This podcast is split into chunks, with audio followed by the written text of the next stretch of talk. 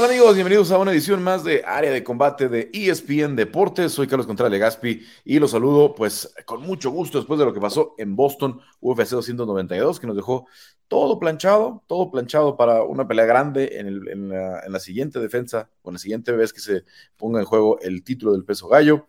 Eh, vienen también eh, cosas interesantes eh, en el boxeo, hay, mucho que platicar y por eso ya está aquí conmigo Juanma Ibarra. No lo pueden ver de momento, pero está Cristian Tetzpa.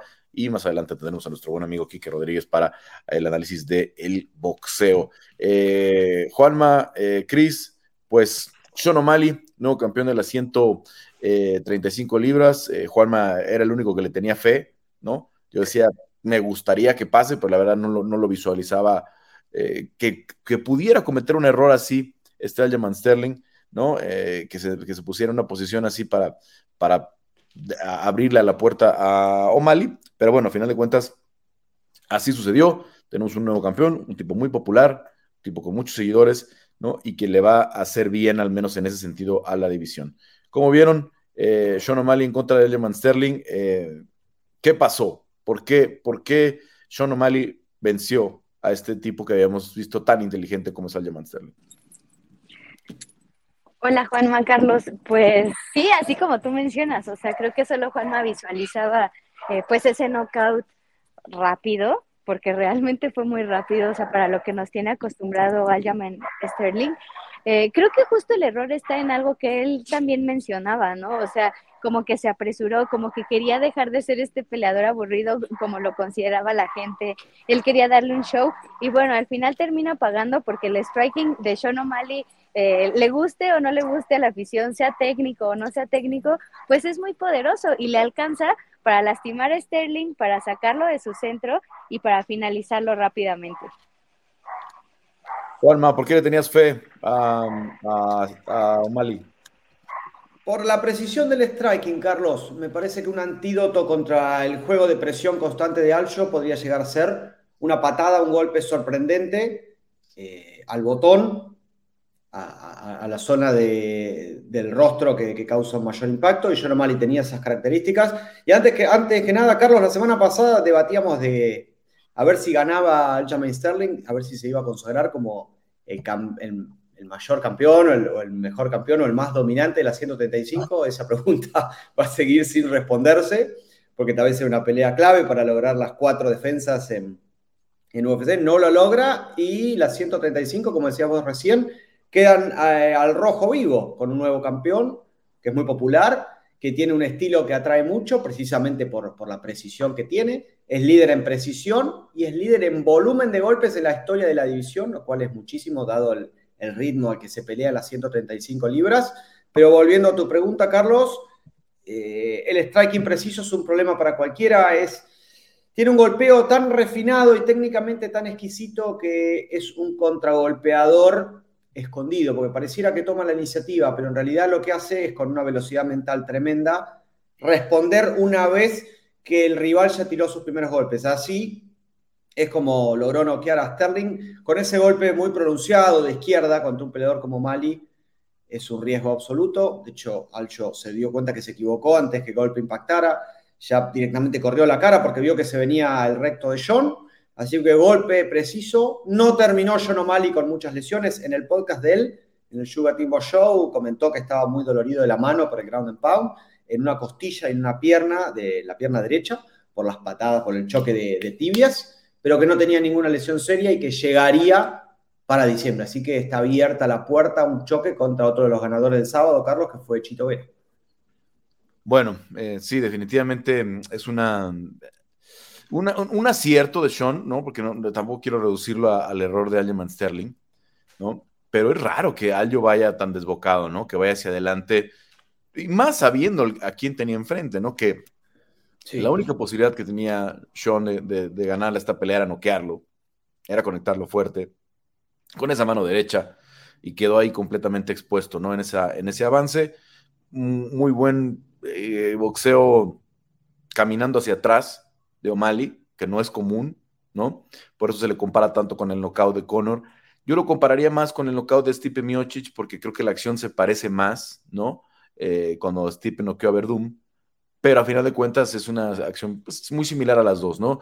Tenemos nuevo campeón y a ver, eh, la siguiente pregunta, ¿no? Después de que tenemos al nuevo campeón Sean O'Malley, ¿cómo está la división con eh, la lesión de Umar Nurmagomedov que dijo que necesita cinco meses de rehabilitación, ¿no? Cory Sanhagen que dijo que necesita seis meses después de la cirugía, todavía no lo operan de la cirugía de, tríceps, ¿no? Por, la, por la, lesión que tuvo con Rob Font. Rob Font viene de perder. Este, eh, ¿quién me falta de los eh, de arriba? Eh, Merab Billy que dijo, le dijo a Nolan King de MMA Junkie la semana pasada que se está rehabilitando, pero que todavía no puede pegar, todavía no puede pegar bien, entonces no sabemos, pues eso todavía cuántos meses son, ¿no? Si son dos meses, tres meses, otros seis meses, desconocemos realmente la, eh, el, calendario para, para Merab Billy que legítimamente sería el que se merecería la pelea de campeonato. Merab tiene nueve peleas de forma consecutiva ganadas, eh, mucha gente piensa que él tiene que ser el retador, yo estaría de acuerdo, pero Sean quiere defender rápido, quiere sacar la pelea antes de que termine el año, ¿no? Con todo y que tuvo un par de lesiones también él, una, lesión muscular ahí que dice que le, en la zona de las costillas, que sea que le doliera mucho y que no, no podía ni siquiera hacer grappling en el entrenamiento. Y obviamente, eh, pues queda entonces la puerta muy abierta para que Chito Vera pudiera ser el siguiente retador. Chito a mí me decía después de la pelea, eh, yo hablé con Chito antes de que ganara Sean, ¿no? Eh, él tenía muy claro que el que le podía dar la pelea del título era Piotr Jan, ¿no? quiero, quiero Piotr Jan, quiero esperar a Piotr Jan, ¿no? Eh, Henry Sejudo ya no le interesa, Henry también está lesionado, ¿no? Salió de esta pelea por una lesión. Entonces, con la victoria, con la rivalidad, con Sean buscando la revancha de la única derrota que tiene en su carrera, ¿no? 18-1 tiene ahora de récord, de récord eh, pues eh, todo queda para que Chito Vera sea el siguiente retador. ¿Ustedes cómo vieron a Chito contra Pedro Muñoz? Muy inteligente, ¿no? O sea, creo que Chito haciendo su tarea era lo que él tenía que hacer ante un rival como es Pedro Muñoz, que tiene mucha experiencia, que eh, cuando lleva los combates a tres episodios, pues realmente eh, suele mantener el ritmo, no suele salirse como del plan, de la estrategia que tiene. A lo mejor es un peleador eh, que sí te lleva aguas profundas y te lleva incluso pues a desesperarte, ¿no? Y creo que Chito lo hace de gran manera porque una de las, de las preguntas que había con Chito era si iba a lograr encender la máquina en una pelea de tres asaltos en lugar de cinco, ¿no? Entonces creo que Finalmente lo hace muy bien eh, Chito, se lleva esa victoria, se acomodan todos los astros porque gana Shono Mali, como tú mencionas, o sea, con la rivalidad que tienen, Chito, al haber sido el único que ha derrotado a Shono Mali, eh, pues se pone en esa fila con todas las lesiones que están sucediendo en las 135 libras. Entonces creo que todo queda puesto para que el ecuatoriano eh, pueda ser el próximo retador. A lo mejor él quería Peter Jan, pero como tú dices, o sea, todavía no se daba el resultado de Sean O'Malley y creo que ahora más que nunca está muy cerca de conseguirlo. Creo que también una victoria con Pedro Muñoz eh, pues le da muchísima eh, credibilidad y sobre todo haber regresado al triunfo de una manera dominante, creo que deja Chito muy bien parado dentro de la división. Sí, sí, en, definitiva. Chito manejó bien esta pelea. Juanma, porque el, choque de estilos le beneficiaba a Chito, ¿no? Eh, sabíamos que el que iba a tener que hacer el esfuerzo, el desgaste físico era Pedro Muñoz. Chito siempre es paciente, va encontrando su distancia, su rango, eh, para empezar a meter los golpes de poder. Me preocupó un poquito que otra vez le tomó casi medio round, ¿no? Casi hasta el minuto dos y medio, tres del primer round, lo vimos ya empezar a encontrar golpes de poder. Eso probablemente le pudo costar el primer round en esa tarjeta de, la que le dio el 29-28, pero ya en el segundo y el tercero estuvo haciendo mucho daño. Me quedé esperando a ver si la policía subía al edificio de crisis y se la llevaba, pero no, finalmente pasó de largo la sirena, así que no, no, no subía al departamento de crisis. Yo también me asusté, eh, yo también me asusté. Carlos, tiene, Chito tiene una herramienta, tiene una gran virtud eh, en este deporte, que es el daño que, inflige con, con el striking. Entonces puede darse el lujo incluso de pegar menos volumen ya que confía tanto en su golpe y genera tanto daño, vas viendo la metamorfosis de su rival cuando empiezan las marquitas rojas y empieza el daño en todo el cuerpo.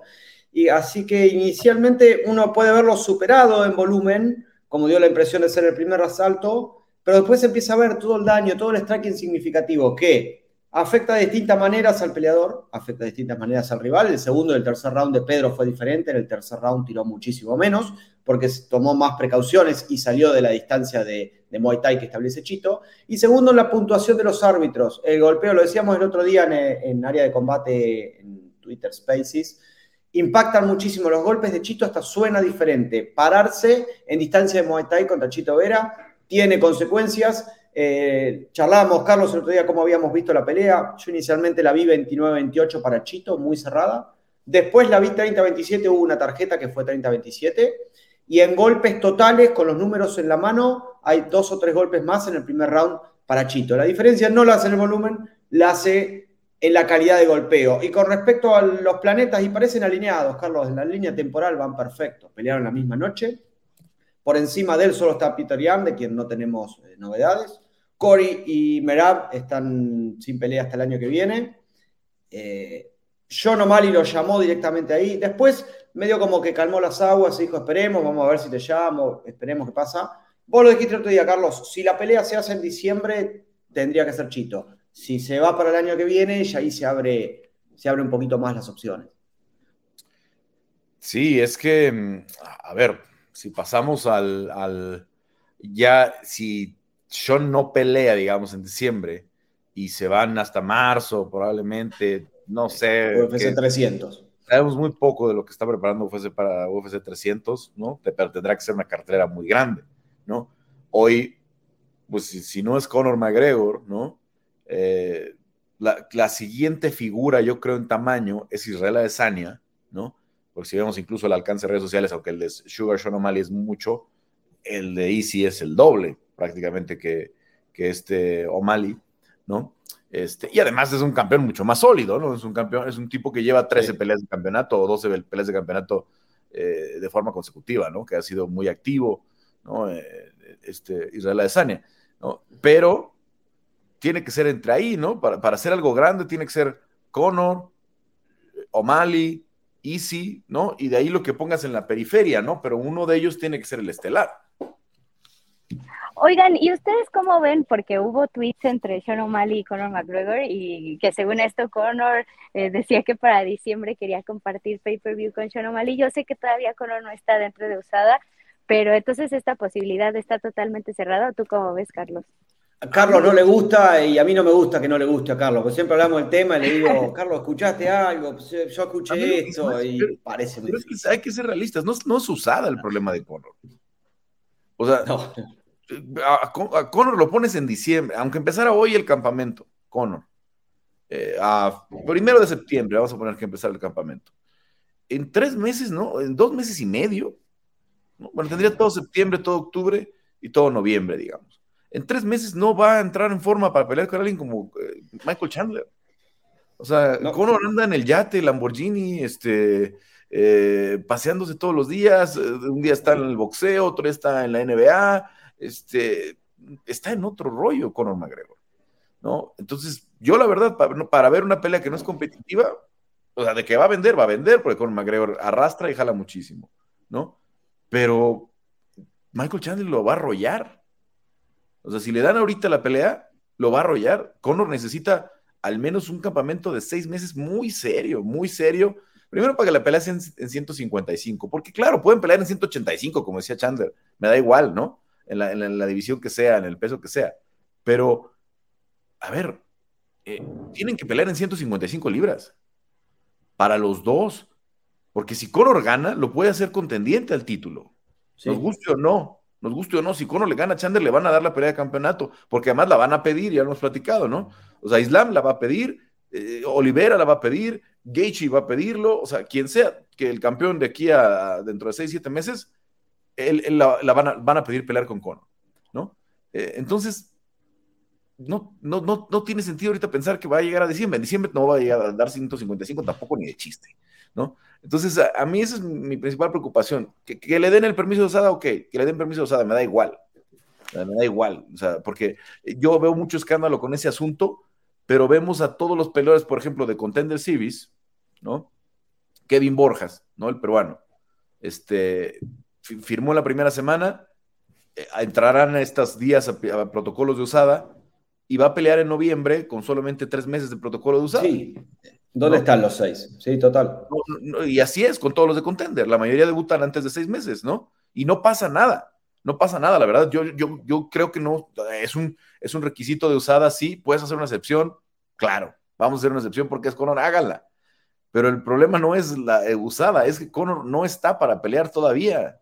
O sea, no, ya ni siquiera es el tema de la salud, que no sabemos la pierna cómo esté. Pues él dice que ya es una pierna biónica y no sé qué, ¿no? Le ponen sus cosas en, en Twitter, pero a mí lo que me preocupa es que no sea una pelea competitiva, ¿no? Porque la verdad es que el platillo que está después para cualquiera de los dos, tanto para Chandler como para Conor, porque Chandler también si gana, ¿por qué no le vas a dar otra oportunidad al título?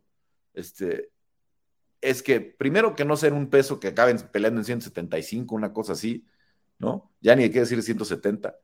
Este, y segundo, que, que, que sea una pelea competitiva en la que veamos a Conor, pues poder tener alguna posibilidad real contra Michael Chandler, que creo que con un buen campamento sí la pudiera tener, ¿eh? Chandler de pronto también le pegan y también le hacen, le hacen bastante daño y Conor puede aprovechar esos huecos.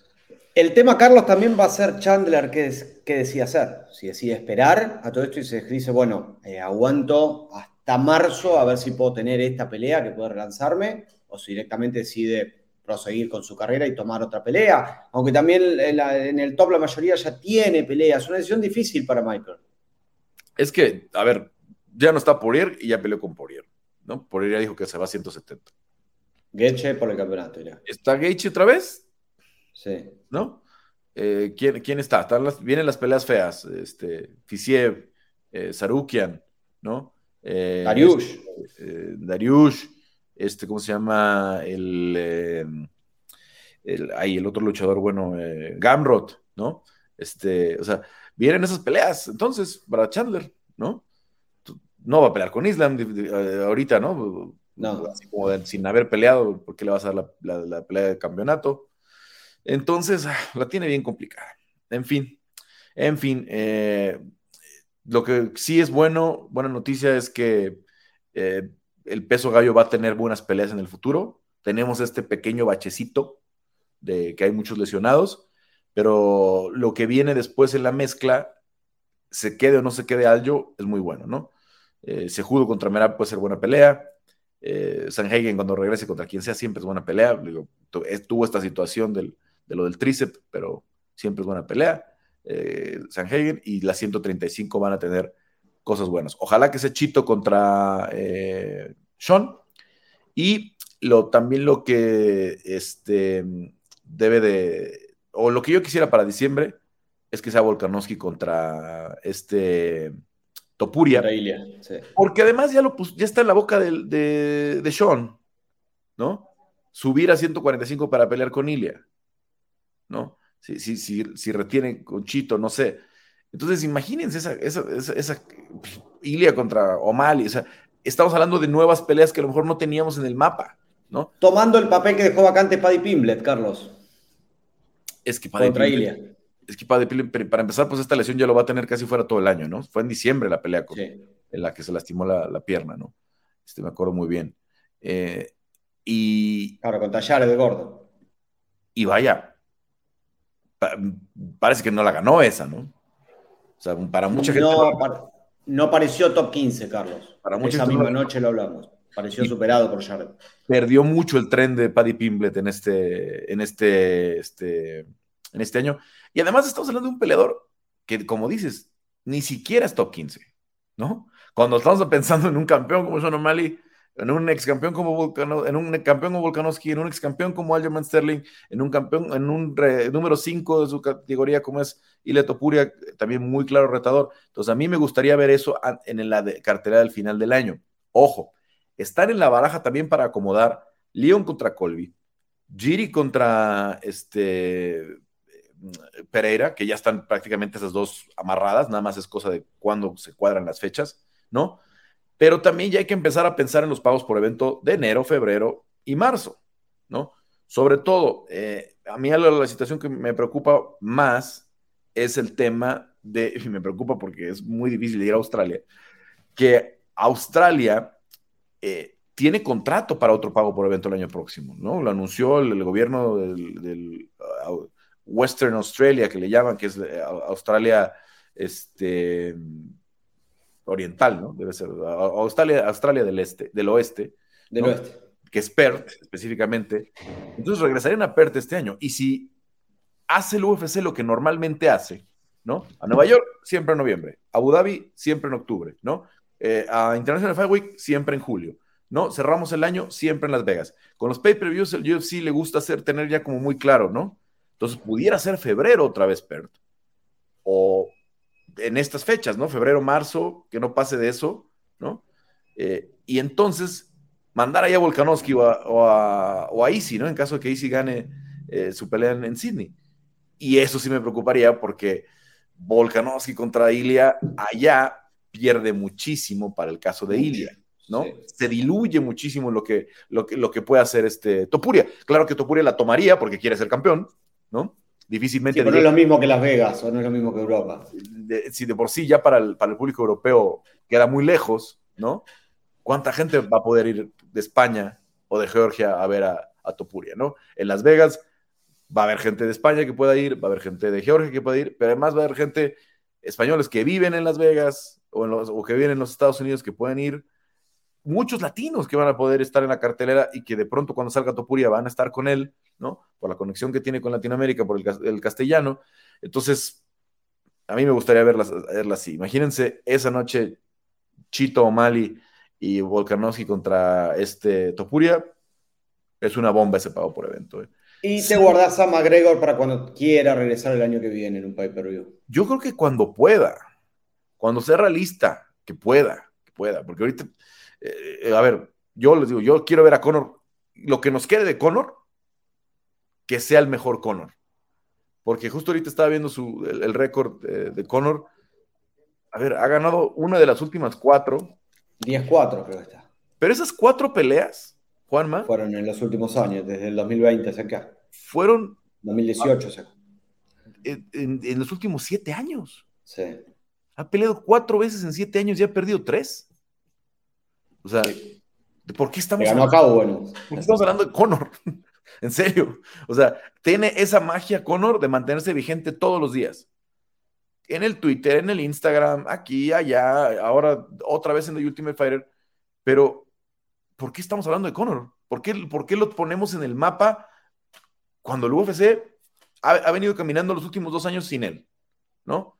Y muy bien. Hemos tenido muy buenos pagos por evento, momentos históricos, este, ¿no? Estrellas emergentes, ahí está O'Malley, Pereira, ¿no? Mucha gente habla mucho del, del, eh, tema de O'Malley, ¿no? Que llegó muy rápido la pelea del título. Y es, ah, es que porque es este boy de, de Dana White, ¿no? Es un muchacho. Y, Pereira no es Dana White's boy, ni siquiera habla inglés.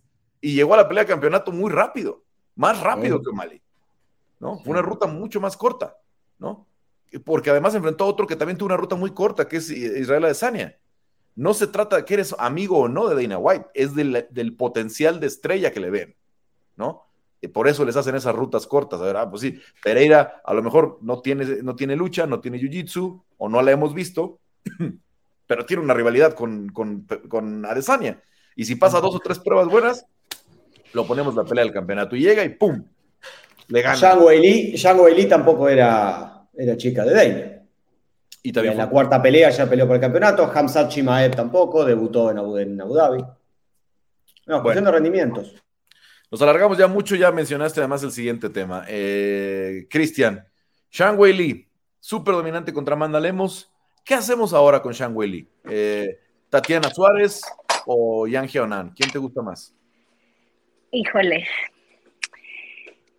yo veo más posibilidades para Tatiana, o sea, creo que Tatiana sí podría tener como ese antídoto para el factor Weili Sang, que la verdad está increíble lo que está haciendo Weili, o sea, combate a combate se le ve una gran evolución, o sea, si un combate la ves muy bien en el piso, otro combate la ves muy bien en el striking, al otro combate la ves muy dominante eh, arriba, abajo, entonces creo que lo que está haciendo ella...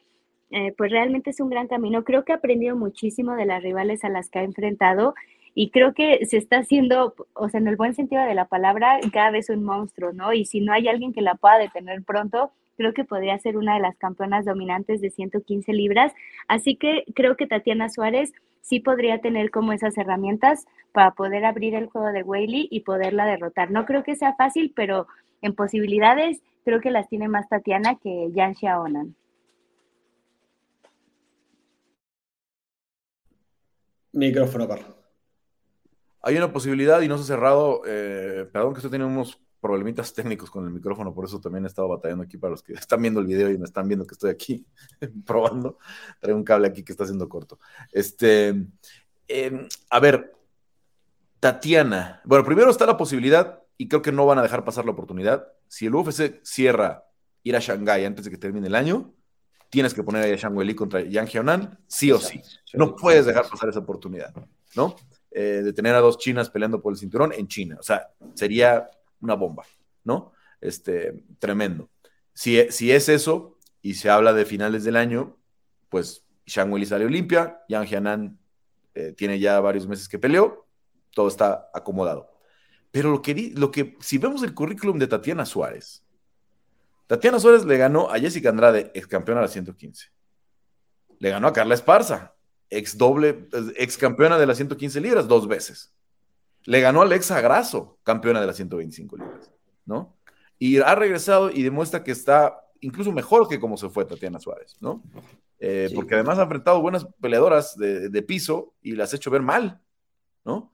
Entonces, yo creo que Tatiana sí tiene ese antídoto para una Shangwei que es rápida, que es poderosa, que, que, que, mete mucha presión, que es buena en el piso también, ¿no? Sobre todo con el, trabajo del Gran Pound, pero que ahora le falló un poquito con Amanda Lemos, ¿no? Fue muy dominante, ganó los cinco rounds, desde mi punto de vista, por ahí el cuarto se lo dieron en una tarjeta a Amanda, pero Tatiana pudiera tener el antídoto perfecto, ¿no? Podría tenerlo, Carlos. Yo creo que UFC Tatiana Suárez tiene una peleadora con potencial para ser doble campeona. Puede ser campeona tranquilamente, 125 y 115. También me encantaría verla con, con Alexa o contra Valentina. Yo creo que Yan Xiaonan se merece una oportunidad porque noqueó a Jessica Andrade antes que Tatiana Suárez, la finalizó antes. Y eh, si finalmente se lleva a cabo, que tengo entendido que estaría todo bien para el evento del 9 de diciembre en China, no tenía que ir en Shanghái, sí tenía que ir en China, que estaba casi cerrado, pero no sabía que era Shanghái. Una semana antes de UFC 296. Me parece que es imperdible la posibilidad de este duelo de chinas.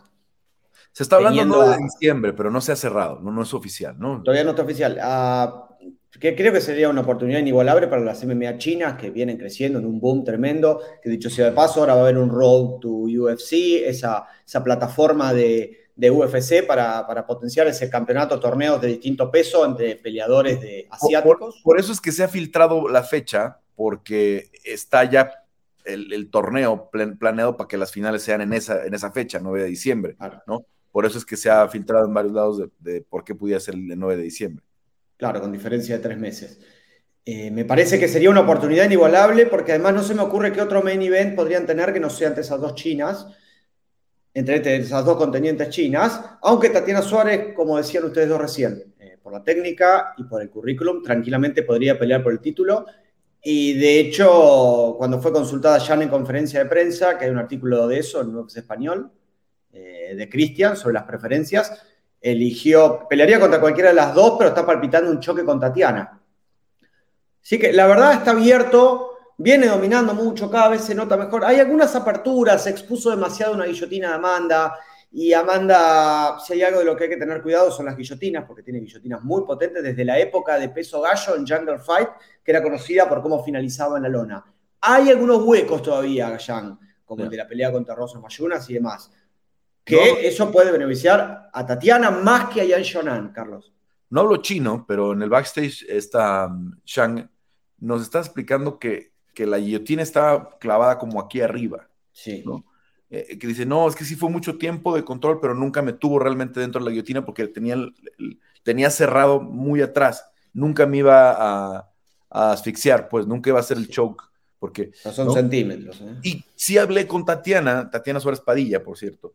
Este, eh, y Tatiana sí trae el discurso de que ella cree que ya no tiene que ser otra pelea para, para merecerse la pelea del campeonato, está 10-0, ¿no? Sí. Y también hay que tomar en cuenta el caso de Tatiana, que el UFC eh, y todo el mundo debería tener esa consideración con ella, de tomar en cuenta que estuvo fuera demasiado tiempo, ¿no? Entonces, si, si le expones a que otra vez pase seis meses sin pelear, ¿no? Este, a ver, los peleadores viven de pelear, ¿no? ¿Cuánto tiempo lleva Tatiana sin cobrar un cheque? ¿No? ¿Cuánto tiempo pasó Tatiana sin cobrar un cheque de pelea? ¿No? Fue, fue a ver, de la pelea de Nina Núñez a la de Montana en la Rosa fueron casi cuatro años. Fue de 2019 hasta 2023, ¿no? Tres años y medio prácticamente. Este, ah, pero peleó dos veces también, Carlos. Por eso, pero, a ver, hay que, hay que recuperar el, el, el tiempo. Y con ella, de verdad, con, con, alguien que ha tenido lesiones tan serias, en cualquier momento puede recaer, desafortunadamente, en alguna. Entrenando. Entonces, puede ser que si no le das rápido la pelea a Tatiana, perdamos ese tren, ¿no? El de, ver un día que, que, hubiera pasado si Tatiana Suárez fuera campeona, ¿no? Porque tuvo lesión muy dura de espalda, muy dura de rodilla, ¿no? Que sabemos que son lesiones que nunca nunca, nunca quedan bien al 100%, ¿no? Y que el peleador siempre tiene esa, pues esa desconfianza en algún momento, ¿no? Entonces, a mí sí me gustaría que fuera allá, pero, como decía al principio, si se hace lo de China, no creo que haya otro camino. Le darán otra pelea de contendiente a, a esta Tatiana Suárez, que mucha gente especulaba que pudiera ser este Mackenzie Dern, ¿no? Que pelea con Jessica. Pero el sábado de la transmisión se equivocaron. y, lo, anunciaron por ahí, ¿no? Una pelea que no estaba todavía eh, anunciada, ni publicada, ni nada. No se había ni siquiera filtrado en, los, en los, medios, este, eh, en, las redes sociales. Y, entonces ahora sabemos que Jessica va con, con esta eh, Mackenzie en una situación. Sabemos que Jessica Andrade es muy este, activa en, sus. con peleas y no, no, le, no se sale de ninguna, pero se me hace muy riesgoso, ¿eh? este año le, he ido mal a, esta Jessica por pelear tan consecutiva, de forma tan consecutiva, ¿no? Y se está convirtiendo en la plataforma para todas, ¿no? Sí. O sea, es la plataforma de Jan, ¿no? Es la, forma de, la plataforma de Tatiana y de Erin Blanchfield, ¿no? Que también ya está ahí como casi como contendiente. Entonces, eh, sería, se pudiera ir, digo, vamos a ver cómo le va con Mackenzie. Pero a ver, tú pudiera ir 0-4 este año, ¿eh? Eh, Carlos, y una posibilidad tal vez sería un cinturón de 115 contra Tatiana en China, Tatiana jugando de visitante. No me estarían dando demasiado los tiempos, pero tampoco podría ser descabellado porque si ese evento se confirma y Zhang Weili puede llegar a estar disponible para pelear en diciembre. Yo creo que está disponible, o sea, es, es, septiembre, octubre, noviembre y sale Olimpia. Y no es, el caso, como, no es el caso como el de Conor que estás hablando del que no ha peleado en dos años viene saliendo de un campamento. Yang Xiaonan viene, viene en ritmo, viene, ¿no? Este, y eso hizo Aljamain Sterling, por ejemplo. Aljamain Sterling peleó en mayo y tres meses después este, lo tuvimos defendiendo el cinturón. Bueno, em, pues hasta ahí digamos las peleas de campeonato, ¿no? Eh, lo, de Shang, lo de O'Malley, eh, lo de Chito, pues también que, que, queda por ahí involucrado. Y voy a cerrar lo de UFC 192 con Ian Gary.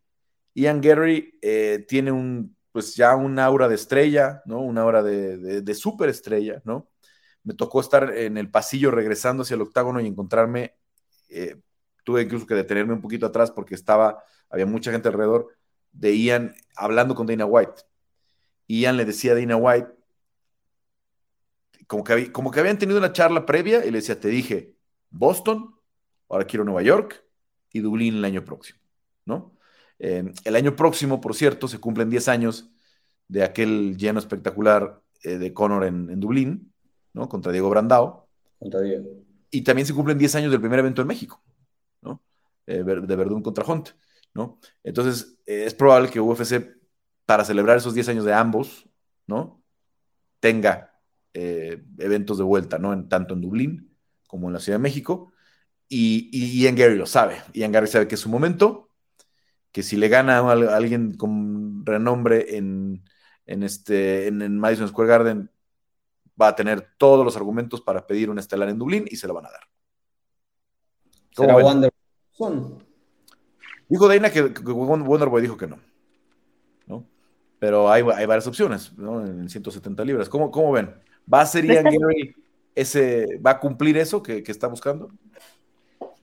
Pues no tiene por qué, ¿no? O sea, si le dan la oportunidad y le dan pelea para Nueva York, o sea, yo no veo la razón por la cual eh, no lo cumpla. O sea, digo, eh, es el plan que él tiene, pero creo que, eh, o sea, aparte de que le gusta hablar muchísimo, o sea, creo que lo ha hecho muy bien dentro del octágono. O sea, también entiendo que Neil Magny es como un gatekeeper de la división y muchos lo usan como plataforma, pero no es nadie fácil, o sea, es un rival que tiene muchos argumentos, que además complica las peleas y Jan Gary lo hizo ver realmente fácil, o sea, porque dominó de principio a fin a Neil Magny, creo que se pone en una gran posición y también dentro de esta categoría welter, ¿no? O sea, que ha recibido mucho talento y que además el marcha invicto tiene la confianza hasta las nubes y creo que eso también cuenta mucho, o sea, porque él se está creyendo capaz eh, de vencer a cualquiera dentro de la división y eso también le da un estatus de estrella y creo que puede ponerlo en los primeros planos, eh, ya lo mencionabas, o sea, con eventos estelares el próximo año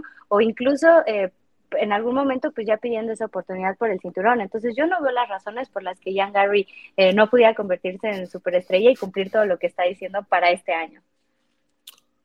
Creo que Son Kenan lo expuso un poquito. Juanma, ¿recuerdas esa pelea, no? Que Son Kenan estaba haciendo daño. Que fue a las tarjetas. Ahora, pues con Neil Magny, eh, pues rápidamente, no sé si no, no, no leí por ahí, no pudiera esa conferencia de prensa ¿Neil Magny estaba lesionado antes o lo, lastimó tan rápido con las patadas bajas? No, lo lastimó con las patadas bajas, Carlos. La misma receta que usó Santiago Poncinibio en La primera lo, mandó al, suelo, ¿eh? en los 10 segundos ya lo, había, ya, lo había mandado al piso. La verdad, Carlos, que fue una, actuación soberbia. Multiplicó la cantidad de golpes por sobre la de Neil. Neil en esa estrategia de, tratar de esquivar y no, llegar a cortar distancia, lo conectó arriba, jugó con él desde la conferencia de prensa hasta la pelea está en condiciones de pedir. Pasa que ahora tiene que nadar con los tiburones, Carlos. ¿eh? Desde John Brady a Geoff Neal y Shavkat Rakhmonov. John Brady no se lo van a poner, eso estoy seguro. O sea, estoy seguro que no. O sea, esa, no es la pelea que le van a poner en Nueva York. O sea, sería horrible para, para Ian Gary esa pelea. Y sería un mal matcha, pero Shavkat Rakhmonov también sería un matcha complicado. Aunque Shavkat también fue expuesto por Neal. Terminó eh, sometiendo con una finalización de pie, pero Neal lo hizo lo hizo confundir con, el strike de zurda. Lo que sí, la pelea que le pongan en Nueva York, si le dan una pelea, va a ser de fuegos artificiales. Va a ser una pelea de contendientes. Al que gana ahí podría pelear por el título tranquilamente. A ver, hoy con, el ranking como está, la más lógica es Vicente Luque. ¿no? Ian quedó en el 11, Vicente es el 10. Sí, aunque Vicente pidió un 5, no sé si le darán un 5. Ah, pero es que a ver, el 5 es Gilbert Burns, su hermano. Gilbert Burns que no va a pelear. No, no le queda a nadie, es ni Kamaru que no va a pelear. Va, probablemente no pelee. el 5 es Gilbert, con el que no va a pelear nunca. No. El 4 es Hamzat, que tiene pelea con Pablo Costa en 185, y yo no sé qué hace todavía clasificado en 170. Sí, sí, eh, Hamzat eh, Kimaev, porque además ya va a ser en septiembre un año que no pelea y no pelea en Welter, obviamente. Eh, Belal Mohamed, que no va a volver a pelear con Luque. Está esperando la de título, Belal eso ya, pero además eso ya pasó, ¿no? Ya pelearon. Sí, sí, de pelear recientemente. Eh, Colby Covington esperando la pelea de campeonato y Kamaru, pues que no va a pelear con, este, con, Vicente Luque ahorita, ¿no? Que además también es muy, muy amigo suyo, ¿no? Digo. Sí, le agradeció en la pelea anterior por haber trabajado de sparring y demás. Sí, se les olvidó la amistad para la pelea de Gilbert Burns porque había un cinturón de por medio, ¿no? Pero así como que una pelea de que nada más de, oye, pues vamos a aventarnos un tiro estelar en el Apex, no creo, ¿no? Aunque, Vicente tiene más herramientas que Garry, Carlos, ¿eh? No, claro. puede no ser suficiente para ganar, pero tiene mucha experiencia en el UFC. Mucha más experiencia. Es, mucha más experiencia con todo tipo de rivales, ¿no? Lo de Vicente Y un momentum para ganar, porque quedarse hoy con el momentum de Ian Garry es un, te propulsa la, un par de posiciones. A mí se me hace muy lógica esa pelea. Ian Machado Garry contra Vicente Luque. O, pues hagamos Geoff Neal no, en Nueva York, que es la pelea que se cayó.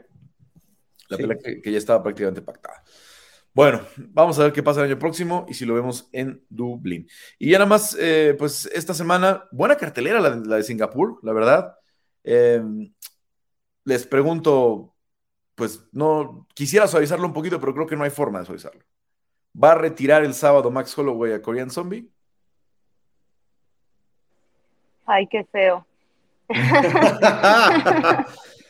Preguntó el hombre, tenemos que contestar. Cris, dale vos. Puede ser feo, a mí no me gusta esta pelea, ¿no? Obviamente, Zombie es un guerrerazo. Nos es una chance para los dos, igual es, es, brillante para los dos esta pelea, igual, ¿eh? El que gane se impulsa. ¿Brillante para los dos?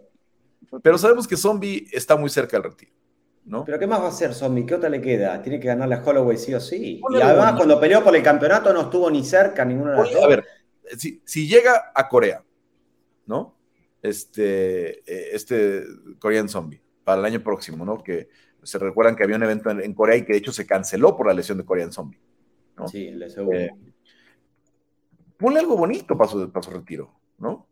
Algo, una pelea que, que sea aquí puede ser, es que además Max Holloway ha hecho ver feo, ha hecho ver mal a casi todos los que no se llaman Alexander, Alexander Volkanovski. No nada más es por, por zombie, es que a todos los hace ver mal con el volumen, con, la presión, o sea, puede ser una pelea muy dispareja. A ver, ve que le hizo a Calvin Cater. Va a ser despareja, Carlos, pero es la mayor plataforma para los dos peleadores de volver a tener una oportunidad por el título. Holloway le queda, si no te llamas Alex Volkanovski, contra Max Holloway tenés problemas, estamos todos de acuerdo, ¿no? Si gana esta pelea, vuelve a entrar en la discusión, Carlos, si Volkanovski se llega a ir, Holloway podría pelear por un título interino o, como primera defensa. Ahora para el Korean Zombie, como pelea de retiro, si llega a ser la de retiro es muy mala. La última vez que peleó fue el año pasado, en donde lo hizo ver muy mal Alex Volkanovski se tomó un tiempo para recuperarse, para trabajar en su gimnasio, tiene muchos peleadores de, mucho talento, está, está, trabajando mucho como, fue este año, peleador de talentos. Perdón, fue este año la pelea de Corea que se canceló. Era en febrero de este año. Esa es la de febrero, sí, la de Volkanovski fue el año pasado. Es la única oportunidad que le queda. Pasa que si gana se mete en el top 4 o en el top 5, Carlos. El tema es que va a ser muy difícil ganarle a, ganarle a Max Holloway, un golpeador de volumen impredecible, rango de kickboxing. Si llega a recibirlo con el brazo adelantado, como hizo Brian y como hizo Alex Volkanovski, puede ser una pelea larga para el coreano. Pero es una chance de ganar y meterse en el top 4. Cristian.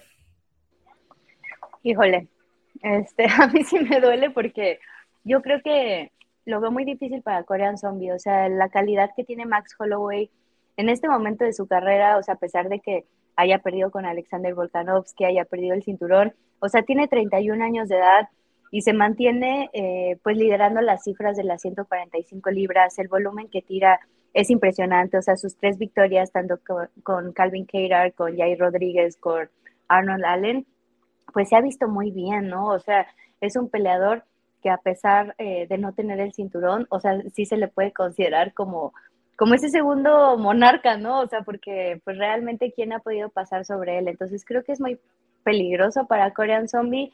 Eh, creo que Korean Zombie, pues sí sería un retiro feo, pero finalmente no tiene nada que perder, o sea, porque incluso eh, lo estamos dando por perdido, pero pues quién sabe, ¿no? O sea, son artes marciales mixtas y en caso de que llegara a ganar Korean Zombie, pues sería brutal para su carrera y creo que para Max Holloway pues sería muy malo, ¿no? O sea, porque viene de ganar tres peleas de sus últimas cuatro. Eh, como dice Juanma, o sea, creo que podría volverse a encaminar a una oportunidad de título y, entonces yo creo que Holloway sí tiene mucho que perder en esta pelea, aunque sí veo mucha ventaja por medio del striking. Bueno, yo les voy a hacer una pelea que quiero ver para Korean Zombie. Ojalá que si pierde esta y la siguiente sea la última, me escuchen. Yo lo quiero ver contra Cobb Swanson. ¿no? Una pelea bonita, una pelea de dos strikers que deberían haber peleado en algún momento, no sé cómo no se cruzaron, ¿no? Desde la época de WC. A ver, no, no, no, nada más no quiero ver si no estoy diciendo una tontería, porque en UFC no pelearon, pero. No, en WC tampoco, peleó dos veces coreano, con Leonard García y George Roop. Ah, ok. Entonces tampoco en, en, WC pelearon, ¿no? Entonces, eh, esa, esa hoy, dos veteranos, ¿no? Dos tipos que tienen un striking muy bonito, que van adelante, que, ¿no? Pero en un, en un ritmo similar.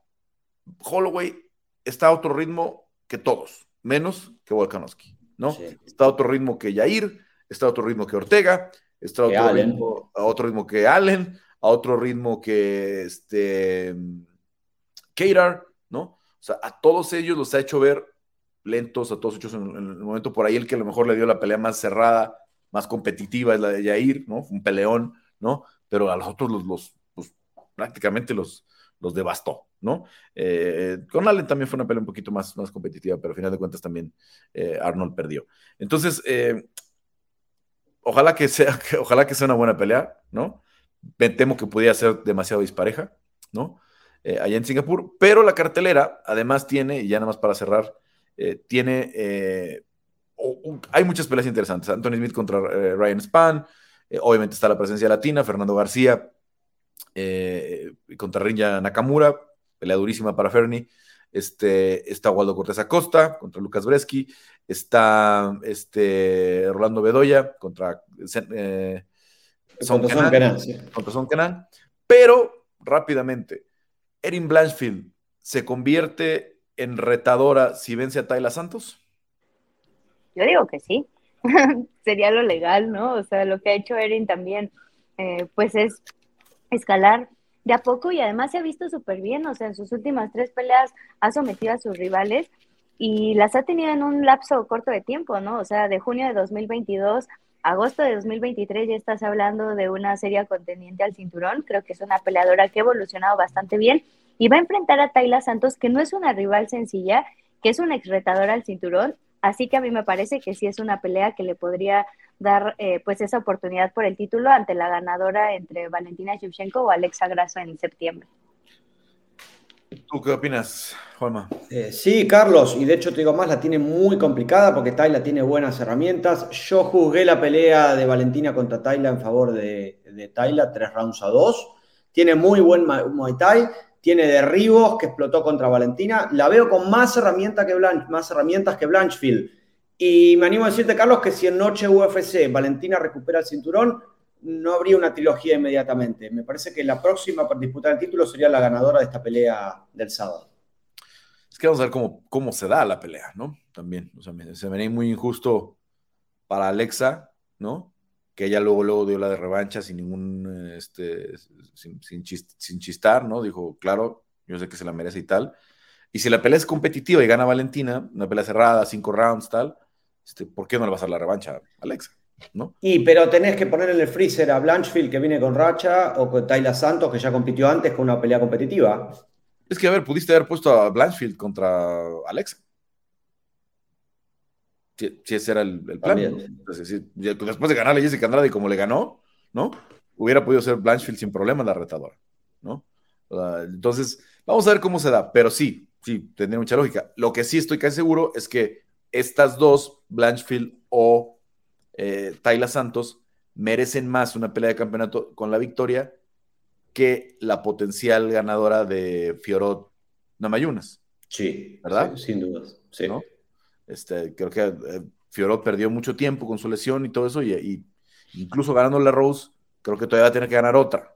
Para poder Salvo, Carlos, que si hay trilogía entre Valentina, en el caso de que Valentina derrote a Alexa, que se enfrente la ganadora de Manon y Rose contra la ganadora de esta pelea, hacerla dar un paso más. Blanchfield tiene cinco peleas, tampoco es que tiene un recorrido de nueve triunfos. Bueno, pero como está la división de 125 libras, o sea, esas cinco victorias de Blanchfield y como han sido las últimas tres, o sea, yo creo que ya eh, habría tenido que tener esa oportunidad, o sea, así como en la división Mosca. Pero es que, a ver, sí, la, la, la, dice que Andrés es la de, la de calidad, ¿eh? La de Molly McCann. Es como ganarle a Neil Magny en Welter para entrar al ranking. Sí, sí, sí, o sea, no es, no es este. Digo, Molly tiene mucho hype, ¿no? O, agarró hype gracias a Paddy, porque no tenía hype cuando llegó Molly McCann. Llegó mucho antes que Paddy, ¿no? Pero pues eso ya de verlos juntos y todo eso y así, ¿no? Pero pues no, no, no, no debería ser una pelea que nos diga, ah, pues sí, ya, ya por eso va a pelear por el cinturón, ¿no? En fin, en fin. Así lo vamos a dejar porque ya anda por acá Kike Rodríguez, este, para platicar de box. Gracias, Juanma. Gracias, este, Cris. Eh, recuerden revisar sus horarios locales. Eh, arranca a las 5 de la mañana tiempo del este de Estados Unidos, 3 de la mañana de México, eh, del centro de México, 2 de la mañana tiempo del Pacífico. esta cartelera en Argentina, ¿qué hora empieza? a las 6 de la mañana, 6 de la mañana. va a haber que dormir, no, no creo que sea la de alargar la noche, sino que un par de horitas va a haber que dormir. Yo capaz que me, despierto un rato más temprano para quedarme con Quique charlando de Gervonta Davis versus John O'Malley. Así que voy a arrancar un ratito antes de la previa.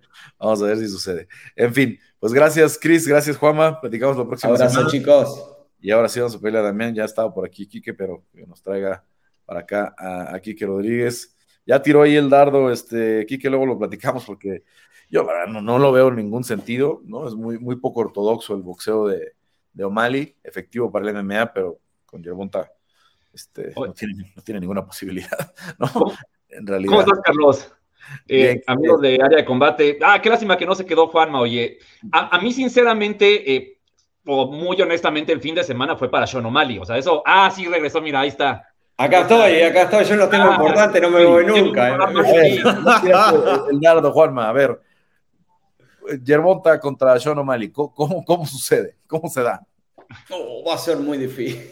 No, es que a mí lo que me llama, a mí me llama mucho la atención que, o sea, siendo Sean O'Malley la figura que es o que intenta ser para la MMA, para la UFC, eh, fue el rey del fin de semana, porque boxeo no hubo absolutamente nada, que en ese momento de euforia, de fusividad, en el que pues él se eh, está consolidando como, como una de las figuras que Dana White pues quiere, quiere, quiere fortalecer para volverlo eh, pues una estrella mediática, que haya soltado el nombre de Yerbonta Davis así de la nada, a mí me sorprendió mucho y hasta siento que ni siquiera venía al caso. No sé si por ahí hay algún antecedente, eh, Juanma, de que haya habido algún intercambio en redes sociales o algo así en el pasado, que por algo haya dicho eso. No, comenzó el fin de semana con Ryan García, que, eh, que después Ryan García contestó, acá te noquearía, y John dijo, claro, como hiciste con Yerbonta, y fue ese peloteo rápido de redes pero técnicamente, no, no, no cuenta ninguno yo no mal y de eso. Eh, ahora es la típica de cada campeón, que desafía a un, a un campeón de, de, boxeo. Pero yo creo que es por la movida comercial y por el negocio que puede llegar a representar. Hoy contra Yerbonta parece muy difícil, y más con el striking de MMA que, que, tiene John, que para MMA es muy preciso, pero con guantes de 15. ¿Con cuánto, con qué onza es? Pelea Yerbonta 15, ¿verdad? No, 8. 8 10. 8. 8. 8, 8, 8, sí, porque 10 es a partir de 154. Ah, ok, ok, ok. Y no veo mucho, es muy difícil imaginar que John logre imponerse. Es difícil visualizar esa pelea incluso. No, yo creo que la, eh, UFC evidentemente, pero ni de broma la va a hacer, ¿eh? A ver, lo que pasa es que lo que dijo Sean también es muy cierto. O sea, UFC no, en, no le entra a esas cosas a menos que haya un dineral de por medio y lo puede haber. Yerbonta sí. con, con, con Sean O'Malley sí puede mover, no las cifras de Conor contra Mayweather, eso no lo vamos a volver a ver nunca, pero pues yo creo que movería más que Fury en gano, ¿no? O sea, y, y probablemente les, les, haría más, este, les haría, digo, y no hoy, ¿eh? hay que ver todavía cómo será el futuro, tendría que crecer todavía más como campeón Sean O'Malley. Carlos, y la coproducción, la coproducción de UFC atrae muchísimo la popularidad de John O'Malley también, sacando la técnica de lado, ¿no? Ese es otro, tipo de discusión y, y de estamos todos de acuerdo. Claro. Y, oye, pero eh, John O'Malley tiene una pelea como boxeador profesional. Una pelea y base de kickboxing de los 16 a los 18. Sí, sí, sí, a cuatro rounds. Ahora es muy poco ortodoxo, muy, muy, o sea, es, sí. eso es lo que le ayuda mucho en el MMA, ¿no? Es, es sí. este... Lo vuelve impredecible hace las, eh, estaba escuchando Teddy Atlas el, en el análisis del viernes previo a la pelea. Ah. Y si es que todo lo hace mal. O sea, si tú lo calificas como boxeador, ¿no? Es horrible, pero es efectivo. Entonces, esa es, esa es su gran virtud, ¿no? Hacer las cosas, eh, no, digo, poco ortodoxo, diferente a la técnica, a lo que te dice el boxeo puro, cómo se tienen que hacer, pero lo, lo hace diferente y lo hace bien, ¿no? Sí. Entonces, si tú lo llevas a un gimnasio de boxeo, te lo van a corregir todo, ¿no? Pero a él le funciona en el MMA. Entonces, claro. yo creo que sí, con alguien, o sea, con un, con un, boxeador puro, le va a costar mucho trabajo, ¿no? Llámese Yerbonta, llámese Ryan García, llámese quien sea en, en, en las 135 libras, ¿no? Este, o entre, 100, entre 135 y 145, que pudieras pensar cualquier división ahí, algún preso pactado con algún rival, le va a costar muchísimo trabajo, ¿no? O sea, no, no, no la veo este, sucediendo. También hay que eh, para la gente luego es un poquito confuso, ¿no? Mejor hablar en las, libras porque el peso gallo del boxeo es mucho más pequeño que el peso gallo del, del MMA, sí. ¿no? Y, y, yo me acuerdo mucho la discusión cuando era lo de McGregor contra eh, Floyd Mayweather, había gente en los medios que hasta decía, es que es absurdo. Este, McGregor es este, ligero, ¿no? Este, y, sí, pero es que ligero en, el MMA es no hay equivalencia. Y, Floyd pelea en 154, ¿cuál es lo que, dónde está lo absurdo, no? Pues, o sea, este, al, contrario, ¿no? Pues es una, es una posibilidad muy, muy grande, ¿no? Entonces, este, si pudiera ser lo de Yerbonta, pudieran llegar a un peso ahí muy cercano a lo que pelean normalmente los dos, pero yo no veo esa pelea, la verdad. No, técnicamente no, puede llegar a ser devastador, hay que ver si UFC decide exponerlo. Perdón, ni, ni, por negocio, creo yo. O sea, como dices, Carlos, puede ser un dineral increíble, pero creo que hoy, pues a las dos figuras se les puede explotar económicamente desde su disciplina, de su plataforma, y va a ser también muy buen negocio. Sí, es que cuando pasó lo, de Floyd, había varias, varios elementos, ¿no? Eh, primero, pues sí pintaba un poco endeble que Conor mantuviera el cinturón cuando le llegara a Javib, ¿no? Sabemos que el día que llegara Javib a pelear por el cinturón, Conor estaba en problemas. Eh, había que aprovechar ese tren. Y en el caso de, de, Floyd, había que aprovechar el tren porque ya la edad le estaba ganando a Floyd, ¿no? Ya estaba pegando a los 40 años. Entonces, si no lo hacías cuando se hizo, probablemente no se podía hacer. Pero acá, bueno, O'Malley y Yerbonta tienen un buen rato todavía. ¿no? Tiene 28 años O'Malley, no cumplió, cumple 29 en octubre. ¿Tank cuántos años tiene? ¿30? no, Tank debe tener 25, 26. Pues ahí está, tenemos... Para Tank es un negocio si se hace la pelea. 28 tienen los dos, mira. 28 los dos. O sea, tienen, tienen este, 5 o 6 años para planchar esa pelea. Sí, para, para crear una rivalidad y que en su momento pues se pueda dar esa pelea, ¿no? ¿no? O sea, hay mucho, mucho, mucho, mucho espacio, ¿no? En el otro caso, como decía, pues eran, dos trenes que probablemente, si no agarrabas en ese momento, se te iban a pasar. Bueno, ya que me sacaron la ilusión, me voy, no sé para qué me entré acá, pero yo tenía una ilusión, me la quemaron, me sacaron el juguete con el que me había ilusionado, bueno, ahora me voy a almorzar. Gracias, muchachos, ¿eh? Bueno, Juanma, gracias. Abrazos. Bueno, Kike, decías un poco eh, pues floja la semana en cuanto a carteleras la semana pasada, pero ¿qué tenemos para esta? Pues este fin de semana, Carlos, eh, es un fin de semana pues de pesos completos principalmente. Eh, está el regreso de Alexander Usyk, el libra por libra de este, de este mes, porque ya sabes que cada mes está cambiando el número uno libra por libra. Ahora le va a tocar a Usyk si es que le gana a Daniel Dubois, que me parece así será. Y, y bueno, en Top Rank presentan como estelar a Jared Anderson, el que me parece ocupará el lugar de, los campeones en un par de años, y además es la, también la presentación como boxeador ya de, la empresa, Bagdoir Yalolov. Échenle ojo a este boxeador uzbeco. Carlos es un peleador campeón olímpico de la categoría. Eh, noqueó a Richard Torres, de hecho, en la final y le ha ganado como tres veces. Me parece un boxeador fantástico, tendrá unas 9, 10 peleas como profesional, pero ya ves que ahora con el olimpismo se puede mezclar el profesionalismo. Y, me parece que es otra de las cartas fuertes a futuro para la categoría, junto con el propio Richard Torres, junto con Jared Anderson. Estamos hablando de, boxeadores, eh, los, campeones o los de arriba, que ya cuentan con más de 35 años. Entonces, pues quizás su tiempo en el boxeo ya no es tanto. Y, y, los que van a ocupar su lugar me parece que los tiene top rank, los está construyendo muy bien y está esperando simple y sencillamente a que llegue el momento para, para consagrarlos y mientras tanto, pues bueno, los ponen en la palestra para que los conozcamos, para que hablemos bien, mal de ellos, lo que sea, y, que cuando llegue la oportunidad, pues tengamos bastante masticado quiénes son ellos. Bueno, pues sí, vamos a, eh, sobre todo lo de Jared, como dices, de Jared Anderson, que puede ser eh, el peso completo del futuro, ¿no? Eh, como la, la, estrella. A ver, Uzi contra Dubois. Eh, ¿qué, esperar de esta pelea? ¿no? Que obviamente, como decíamos, es en Ucrania, es, es en Polonia, porque no puede ser en Ucrania, pero cerquita de la casa de, de, Usyk, en una en un hold, en un stand-by que llevamos ya durante mucho tiempo, que si se da la pelea de Fury o no se da la pelea de Fury en, algún momento, y los dos pues, tomaron estos caminos, Fury, el de eh, Francis Ngannou y, y, el de Dubois para Usyk. ¿Qué esperar de esta pelea? Mira, eh, eh, primero decir que es una mandatoria, o sea, es la mandatoria de la Federación Internacional de Boxeo, se va a hacer en un estadio en Polonia, con unas 50 mil personas, o sea, me parece que es la primera vez en su carrera que Usyk va a ser local, bien como mencionas en Polonia, pero bueno, muchos ucranianos tras el tema de la guerra, pues, pues se mudaron a Polonia porque es un país que está, es fronterizo y es completamente local Alexander Usyk y me parece que se lo merece. Sobre esta pelea, ¿qué esperar? Bueno, Daniel Dubois es un buen boxeador, no, no se le niegan sus habilidades, pero me parece que, eh, que es un peleador que al que me parece le falta un pasito ahí para, para poder ser considerado, tenerle un, en una mejor estima, creo yo. O sea, es un tipo que, que, también tiene buen proceso amateur, que es un boxeador que, que profesionalmente pues ha hecho buenas peleas, pero también ya perdió con Joe Joyce.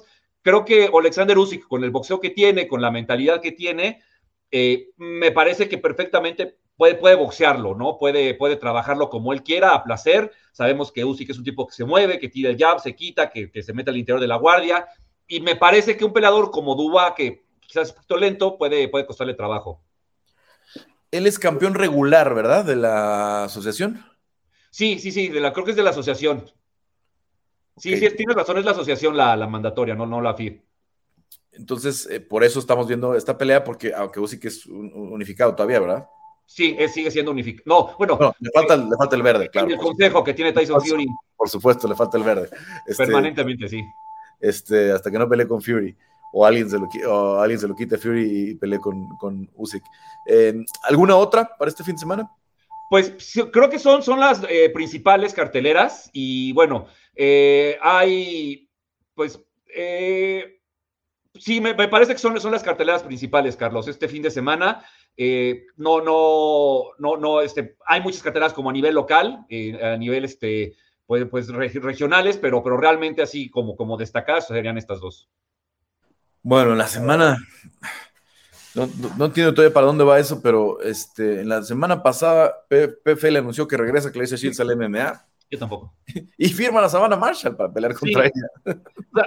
O sea, o sea Carlos, ahora el crossover está muy extraño, porque dos boxeadoras van a artes a MMA. Es, es, eso, eso sí, yo sí no lo veía venir, ¿eh? O sea, pero yo no lo entiendo para nada. Digo, a ver, lo de Amanda Serrano, Amanda Serrano hizo la transición hace varios años, hace seis o siete años que peleó en Combate Américas y llevaba rato ya entrenando Jiu-Jitsu y, ¿no? Porque obviamente en ese entonces Amanda, que era una estrella ya del boxeo femenil, no encontraba las bolsas que estaba buscando, ¿no? Que sí. es que, ¿no? Lo mismo que llegó a decir Clarissa Shields. O sea, digo, para que yo gane un millón de dólares en una pelea de boxeo, va a pasar mucho tiempo. Y en el MMA pensaba que podía hacerlo más, más fácil, ¿no? O, ahora, no sabíamos lo que venía, porque el MMA femenil, el, el, perdón, el boxeo femenil explotó en los últimos dos años de una manera este, eh, tremenda, ¿no? La propia Clarisa, ya platicamos de, de, de Baumgartner, Miquela Mayer, este, la propia Amanda, hay muchas, Amanda Serrano, hay muchas boxeadoras que pueden ser estelares hoy en, en, en varios países, ¿no? Este, en, varios, varios escenarios importantes, Madison Square Garden, Wembley, lo que se les ocurra, ¿no? O al menos la, la O2 de, Los Ángeles, de, Londres, ¿no? allá en el Reino Unido. Pero es muy extraño eso, no sé, no sé para qué. Eh, Amanda Serrano también firmó con la PFL, ¿no? Entonces vamos a, verlos vamos a verlas en algún punto peleando MMA el próximo año, eh, probablemente, porque ya la temporada de PFL se acaba a finales de noviembre, eh, será el último evento del año. Pero eh, yo te quiero preguntar, eh, ¿por qué crees que está pasando esto? Sobre todo cuando estamos viendo esta, este año del boom, ¿no? Del, sí. del boxeo femenil.